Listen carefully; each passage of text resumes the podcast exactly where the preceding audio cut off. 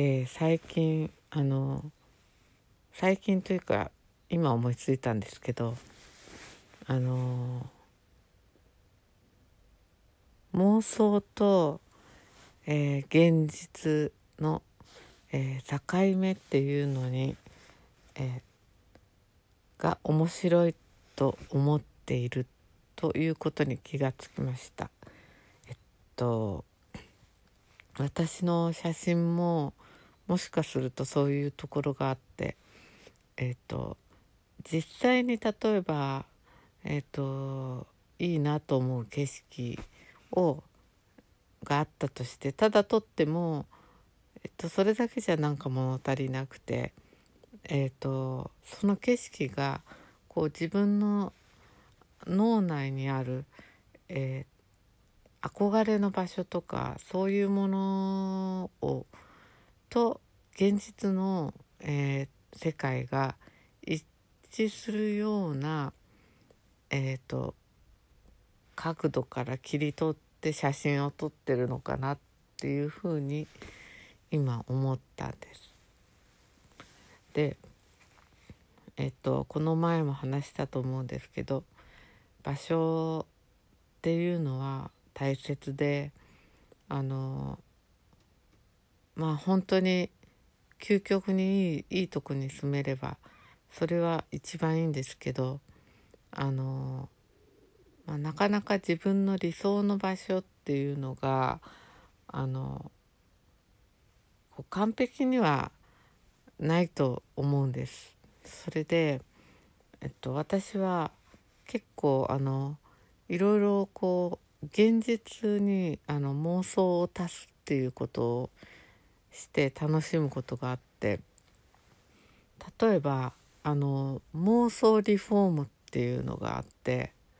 あのちょっと私はあのあんまりロマンチストじゃないので初めからこういう家に住みたいとかそういうのを考えるのがちょっとあんまり苦手であの初めにどんな家に住みたいとか言って例えばもう制限なくすごいお城みたいのが建てられるとしてもあんまりそういうのよりは例えば自分の家をあのベランダだけつけてみたらどうなるかとかあのこことここを廊下にしたらどうなるとかあの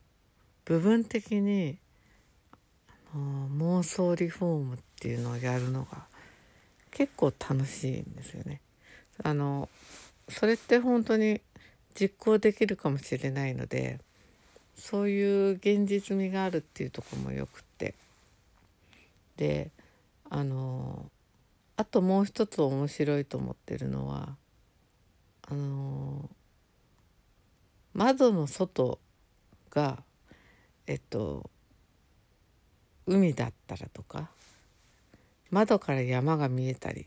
とかあのそういうふうに思う思ってみるっていうことなんです。実際はあの窓からの景色ってもう住んじゃったら選べないんであのその辺はあの妄想を足してえっと例えばこの部屋の今窓閉まってるんですけど窓開けたら海だったらどうどうしようとかあの奥が山だったらどうしようとかどうしようってあの嫌などうしようじゃなくてそういうふうにあのこうちょこっとだけこう今ある現実に妄想を足すっていうのがちょっと面白いんじゃないかと思ってるんです。それで実際こうあのそういうふうにこうイメージしてると遠くのこう入道雲が山に見えたりとかあのそういう瞬間っていうのがあるんですよね。あの雲が海に見えたりとか。でなんかそんな感じで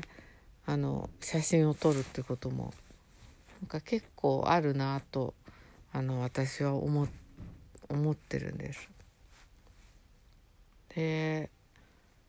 やっぱりあのこの前もあのカーサブルータスっていうののアジアンリゾート特集っていうのを見ててもうなんかうっとりっていう感じだったんですけどあのこうセレブが行くアジアのリゾートっていうのはまあどこへ行ってもやっぱりプールと海なんですよね。でこの間の話したプールと海はえっとマイエロマイエロウィッツっていうの？マイヤーウィッツっていうか分かんないんですけどあの人の写真のあの海とプールっていうのはあの湘南を感じさせるって言ったんですけどあのアジアのリゾートのあの海とプールの組み合わせっていうのはまたその世界とはちょっと全然違うんですよね。あの湘南は感じないんですよね。もっと自然と溶け込んでいるというかそんな風に見えました。ああいうのを見るとうっとりしますね。で私はやっぱりこうインテリアの写真とかああいう建築の写真とか見る時建築も外から見るのはあんまり興味ないんだけどこう中を見て実際に自分がそこを歩いている妄想をしながらこうインテリアのあの写真とかリゾートホテルの写真とかを見てこううっとりしています。今ちょっと気になっている建築家がいてあのー、ジジフリー・バワーとかいう人。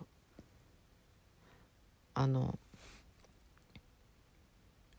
アマンリゾートっていうのがあるらしくてなんかすごいいいらしいんですよ。もうものすごい高いとこで。であの土地とこう土地を読んでまあちょっと聖地みたいなそんなようなとこをちゃんと選んででその土地とこうまくこう共存して作っているらしいんですよね。でそういうなんかあのそういうリゾートホテルを建築してる建築家でなんかジェフリー・バワーだったのかなそういう人がいるっていうのを知ってあのそのこう土地の空気とかまああの占いで言えば風水とかそういうのになるのかもしれないんですけどもっとこう自分の直感であのその場所に行った時に感じたものっていうのを生かしながら建築を作っていくっていうなんかそういう手法らしいんですが、えっと、そうやって建物が作られていくっていうのは理想だなと思いました。だからそのそういうなんとなくこうこの前見てたあのスリランカとかああいうアジアのリゾートの海とプールっていうのはあの不思議とあの寂しい感じとかがなくてあの湘南っぽさとかがななくてもっとこうなんか違ったなんかなんか感じだなと思いました。まあ行ったら最高に気分いいんでしょうね。妄想。あのやっぱり私はあの場所場所好きなのであのあのだからでもやっぱりこのこういう自分が住んでるとこっていうのはあの完璧にこういいいい場所っていうのはなかなかなくてあのインスタなんか見てるとヨーロッパとか、まあ、インドとかに住んでる人とかあの見てるともう本当にうっとりする写真あの場所に住んでる人いっぱいいるんですけどあの私の場合やっぱり東京のこういうごちゃごちゃしたところだと引きで撮ることができないんですよね。引きで撮らない撮れないから引きで撮るといろいろごちゃごちゃしちゃうのであの引きで撮っても、えーと、綺麗な場所っていうのはまあそういう場所っていうのは世界にはいろいろあると思うんですよね。あの京都なんかもいいと思うしまあ自然の場所に住んでる人はいいと思うんですけどこういうごちゃごちゃした人がところに住んでる人はあの引きで写真をなんか撮るとダメなのであの私は、えっと、その中でこうあの良さげなところを切り取るっていう感じなんです。だからあのえこれどこどことかすごいあの外国みたいとか言われるんですけどあの近所でも撮れるっていうのはその引きじゃなく撮る手法でやっているからなんです。あのそれでそういう目で私の写真を見ていただくと引いてる写真があるなっていう時はあのどっかこう綺麗なところに行ってるんだっていうことがあの分かると思います。でだからでもマクロじゃないとかミクロじゃないけどあの両方の楽しみ方があるのであのこういうふうに完璧じゃない場所だからこそ面白いところを見つけるっていうあの良さもあってあのこう本当にこうスポットっていう感じでここの公園のここの部分が好きとかここの角曲がったここの場所から見るここの景色が好きとかそんな感じであのすっごい狭い範囲なんですけどあの気に入った場所を見つけるっていうことができてそれもまた面白いんですよね。あのそんな風にあのまあ自分の家をあの気分よくするのも大切ですけどこう外の場合はあのここのこの場所があのお気に入りとかそういうふうにこうこう部分部分で自分の気に入った場所をどんどんこうあの犬じゃないけどマーキングしていくような感じであの作っていったら面白いかなって思ってるんです。それでそのそういう気に入った場所をどんどんどんどん広げていってあの自分だけの頭の中の地図を作るというかなんかそういうことをしたらあの面白いと思うんです。そんな感じで、えっと、ちょっと今はあ今またいろいろこういうことについて話せそうな感じなんですけど、えー、妄想と現実の中間の場所の話をしてみました。えー、最近は、えー、なんとなくあのいろんなホテルとか旅館の特集を見ているうちに、えー、だんだんなんかあのどうでもよくなってしまいました。と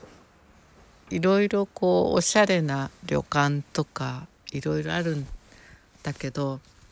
なんかこうなんだろう行ったら絶対いいのは分かってるんですけどあのー、やっぱなんか流行りっていうのがあるなと思ってデザインとか見ててあの最近はやっぱりこうなんか和の要素があるモダンなミニマルなっていう感じが多いなと思いました。でそれはそれで行ったらいいには決まってると思うんですけどあのそうこの間なんかあの YouTube 聞いてたらまた隈研吾さんがな隈研吾さんが言うことって結構面白くて聞いちゃうんですけどなんか建物でも何でもあの出来たてっていうのはあのまだダメでだんだんだんだんこう馴染んでいくっていうことがあのそうするとなんかその建物が生き物っぽくなっていくみたいなこと言っててあなるほどって思ったんですよね。まあ、洋服とかでもそうだと思うんですけど洋服もなんか新しい服とか着てまだ自分に馴染んでない時っていうのはなんとなくこう借り物な感じっていうかで、うん、なんかこの間言ってたのはあの割とこう気持ちのいい場所っていうのにあのマンションが建っちゃうらしいんですね。であのそうするとマンションってあの新しいからなんかこう鉱物的ってクマさんは鉱物的って言ってたけどその綺麗なマンションが建っちゃうとそこにドンってこうなんかこう岩じゃないけどできてまあ岩だったらまた違うと私は思うんですけどまあなんかこうそれがあの生き物っぽくなるのまでにはすごい時間がかかってしまうみたいなこと言ってて。でなんか結構吉祥寺のハモニカ横丁のことをすごい褒めてて。あの吉祥寺は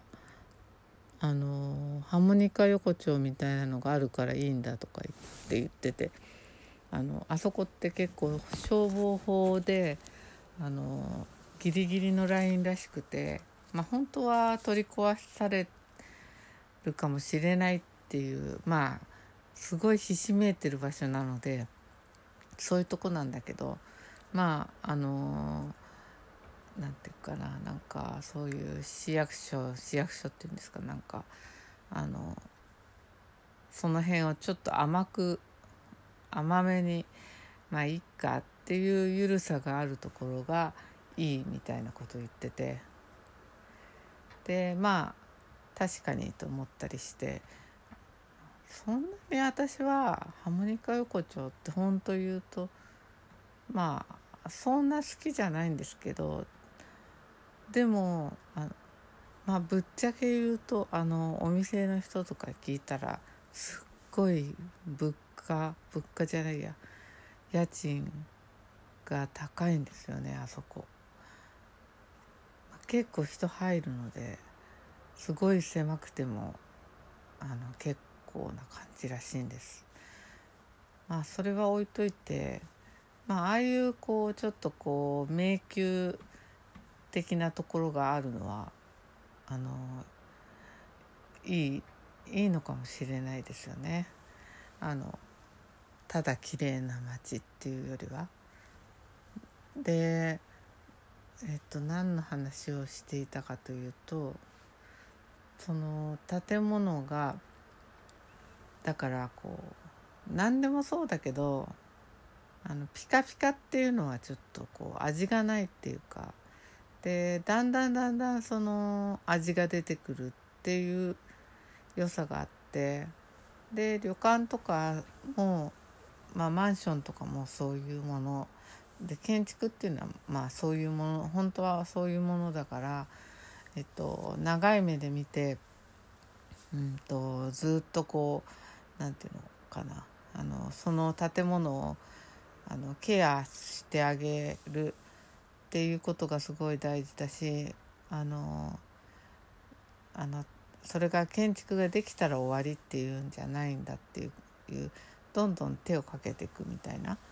でもともとなんか日本はそうやってこう家を家にこう手を加えながらあの、うんと、手入れをしながらまあちょっとここがここだけリフォームしようとかそそんな感じであの新しく建てるっていうよりそうやって手を加えてあのやあのやっていく建築とかそういう文化があるからそういう良さをなんか見直したいみたいなこと言っててなるほどって思ったんですよね。でまあ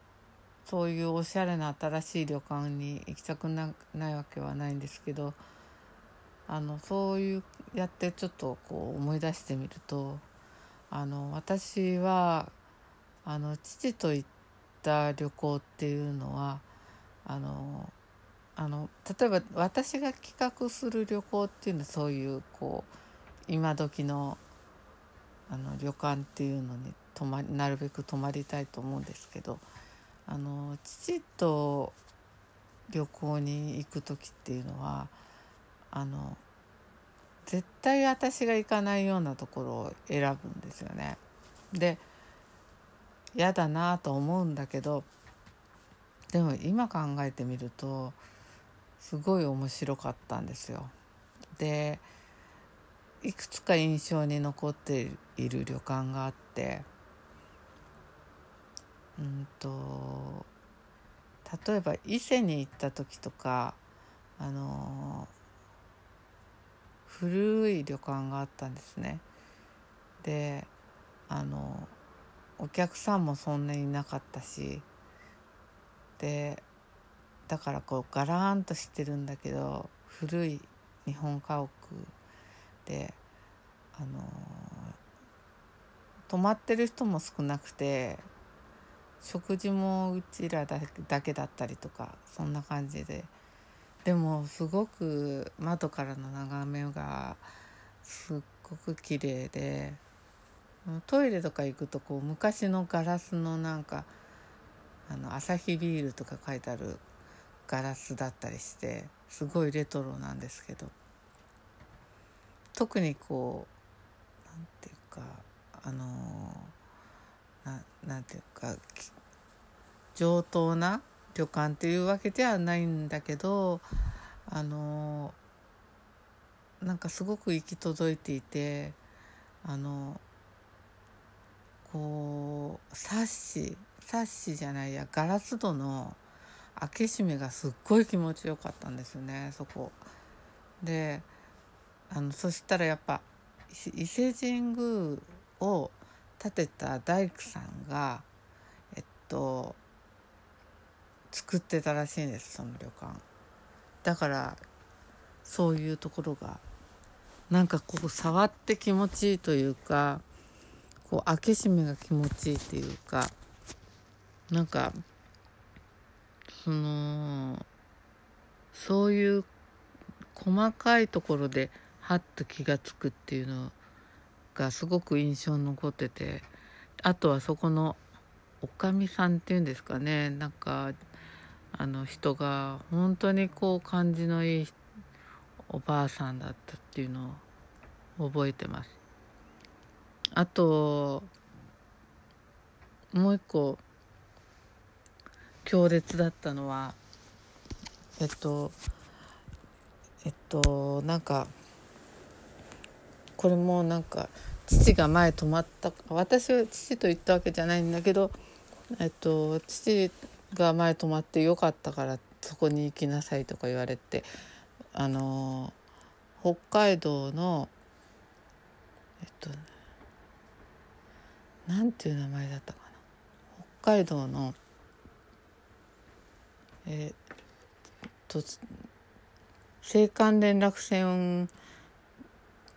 じゃなくてあの青函青函トンネルをあの出たすぐのところ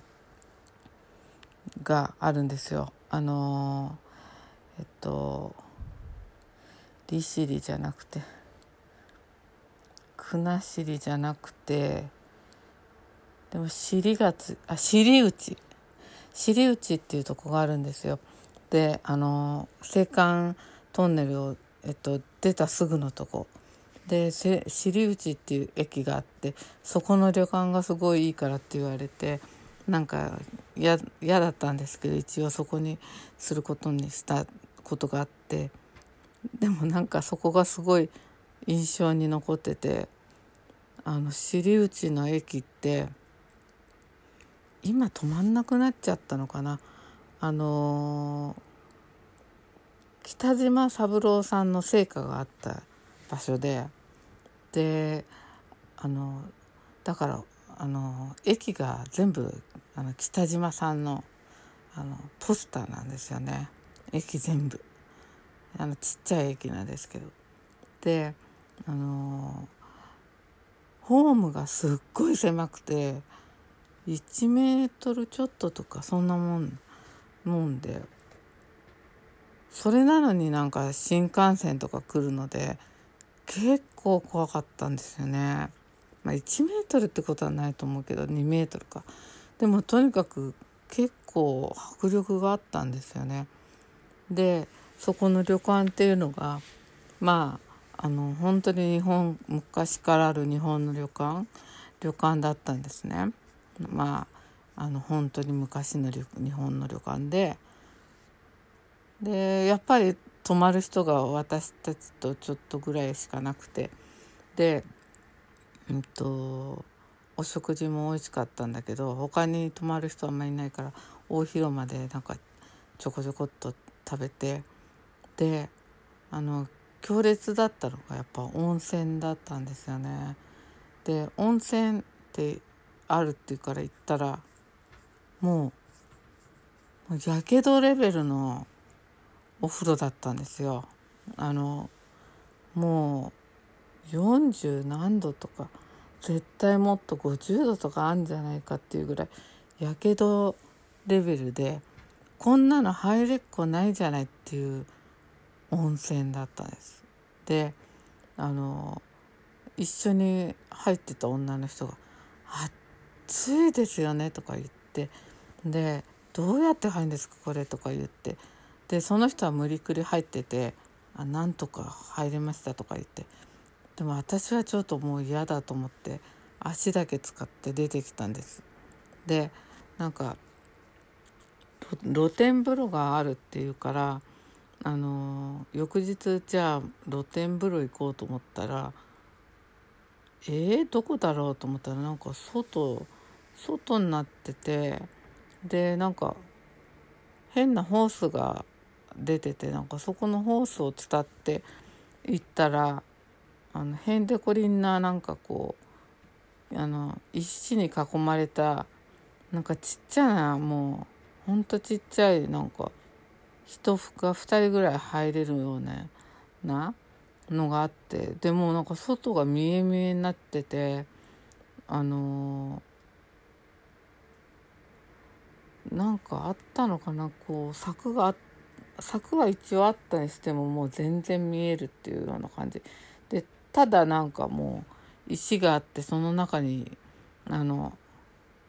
お湯が溜まってるだけっていうで2メートルぐらいでどうやって入るんだろうって思って。なんかどうなってんだろうこの旅館はって思ったことがあったんですけどでも今考えるとすごいあの面白い経験でした。尻内な尻内おっぱい祭りとかいう なんかそういうお祭りがいつもあるらしくてなんかあのそこにあの北島軍団が毎年出てたとかあのちょっと不思議な場所でした。でもう一個私があの父にあのここがいいから泊まんなさいって言われた旅館があったんですけどそれはえっと母と旅行した時にあの奈良の吉野に行ったんですね。で奈良の吉野のところのになんかこう聖徳太子も泊まった旅館っていうような旅館があってもうすっごい古い本当に古い感じの旅館だったんですけどなんかもうちょっとあの私は霊とか見えないんですけど母も見えないんですけどもうそこら中にいるだろうなっていうようなもうそこの吉野全体がもうなんかすごい霊気が漂っててでもその旅館の中にも絶対うようよいるような感じ。ででなんかあの別にこう怪奇現象が起こったわけではないんですけどあのお庭に聖徳太子がなんか過ごしたちっちゃなこうなんだろう。小屋なのかな。なんかあったような気がして。なんかそういう歴史のあるとこだったんですけど。あのえっとまあその日の夜寝てもなんかこう寝た気がしないっていうか。なんかそんな感じで。まあそりゃなんかあの天皇陛下が泊まったかなんかのなんか旅館だったんですけどちょっとあの落ち着いて寝れたもんじゃないなっていうところがありました。で吉野といえば桜ですけどやっぱりこうきっとすごい綺麗なんだと思うんですけどあの桜ってこう大体は人を喜ばせるために咲いてると思う。喜ばせるために植えられてる？咲いてるわけじゃなくて植えられてるんですけど。まあ吉野の桜って言ったらあれ多分植えられてんのかな？どうかな？わかわかんないけど昔からこう咲いてるとこって別に人が見えるような山深いからそういうところじゃないところに桜がバーってすごい咲いてるんだろうなって想像するとやっぱりこう有限っていう言葉がなんか浮かんできますよね。あのちょっとそこ止まっただけでちょっとそこの吉野の桜を想像するだけでちょっとこうゾワゾワっときました。とそんな感じで今急に思い出したんですけどその3か所の旅館っていうのはあの私じゃ絶対行かなかったとこなんですけど意外とあのー、印象に残ってます。でまあだからこう旅に行ったり、まあ、ホテル泊まるでもああいうおしゃれな雑誌とか見て選んで泊まるのもいいんだけどあの意外とこう人がいいよって言ったところにあえてあの挑戦してみるっていうの方が発見があったりとかなんかそういうことがあるような気がしますね。そういえばそう。なんか話は戻るけどあの都市っていうのはそうやって新しい建物が建て建った直後っていうのはあの味が出ないけどだんだんくたびれてくるといい感じになるとか熊さんが言っててなんか天王ザイルの方は今そうなりつつあるとか言ってたけどなんか私は天王ザイルの方で働いててちょうど天王ザイルができた頃あの、だったんで今どんな風になってるか分かんないんですけどそういう風にこあの建物とかあの月日が経ってこうどんどん味わいが出てくるっていうことはあるのかもしれないですね。なんかこのこういうこと喋るとすごい長くなっちゃうんですけど一時期こう古いビルがリノベーションしてリリノベーションしてこう白壁の、あのオフィス街をこうおしゃれな感じにして住むみたいな古い公団住宅をおしゃれに住むみたいなのがちょっとミニマルな感じで流行ってたとかあったと思うんですけどなんとなく私の感としてはそういうものからみんな離れてってるような感じがするんですよね。あのやっぱり白い壁よりもあのみんなこうやっぱ土壁とか木とかあのそういう方が落ち着くんだってことに気がついたんじゃないでしょうか。なんか都会のホテルとか見てると、まあ、なんかなんでこんなに暗いのっていうぐらい壁が黒とかになっててで照明もほとんど落としててもうこんな真っ暗闇みたいなとこは歩くようなもうダウンライトにしてそうやそういうところが多いのでびっくりしたんですけどあのーそういうやっぱり今照明ギラギラっていうのはみんな疲れてきてるから、まあ、壁とかも、まあ、黒くしなくてもいいと思うんだけどあのやっぱ目目にあんまりこう白い壁っていうのはあの疲れるんじゃないかなっていうふうに最近は思ってきました。だからあのなんとなくこうおしゃれにはなるんだけど壁に馴染んじゃってる方がいろんなものがいいなって思っててまあ自分の部屋も今もっと和室のところを使ってるからあの